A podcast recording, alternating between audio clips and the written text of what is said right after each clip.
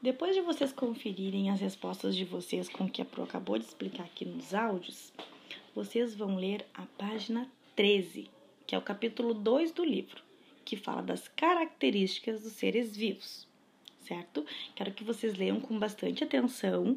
Depois que vocês lerem, aí vocês podem ouvir o próximo áudio que a Pro vai enviar, que a Pro vai ler para vocês também, mas é importante que vocês leiam primeiro. Realizaram a leitura? Bom, vou ler para vocês então. Características dos seres vivos.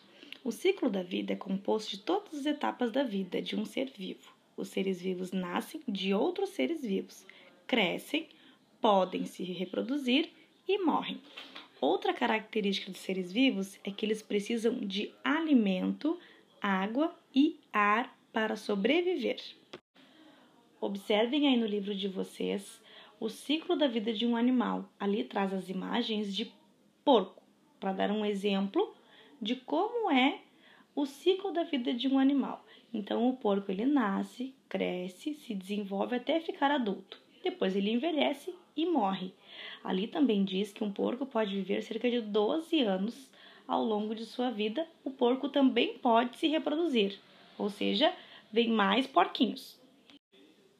Ali também tem o ciclo da vida de uma planta.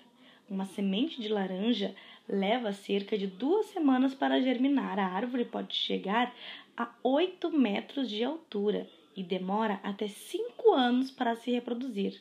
Ao morrer, a planta inteirinha ela seca. Agora, com bastante atenção, vocês vão fazer as atividades da página 13. Combinado? Bom, depois de vocês conferirem as respostas, eu vou pedir que vocês leiam com bastante atenção a página 12. Depois de lerem a página 12, vocês podem ouvir o próximo áudio que a Pro vai colocar aqui, disponível para vocês, porque a Pro também vai ler o livro para vocês, certo?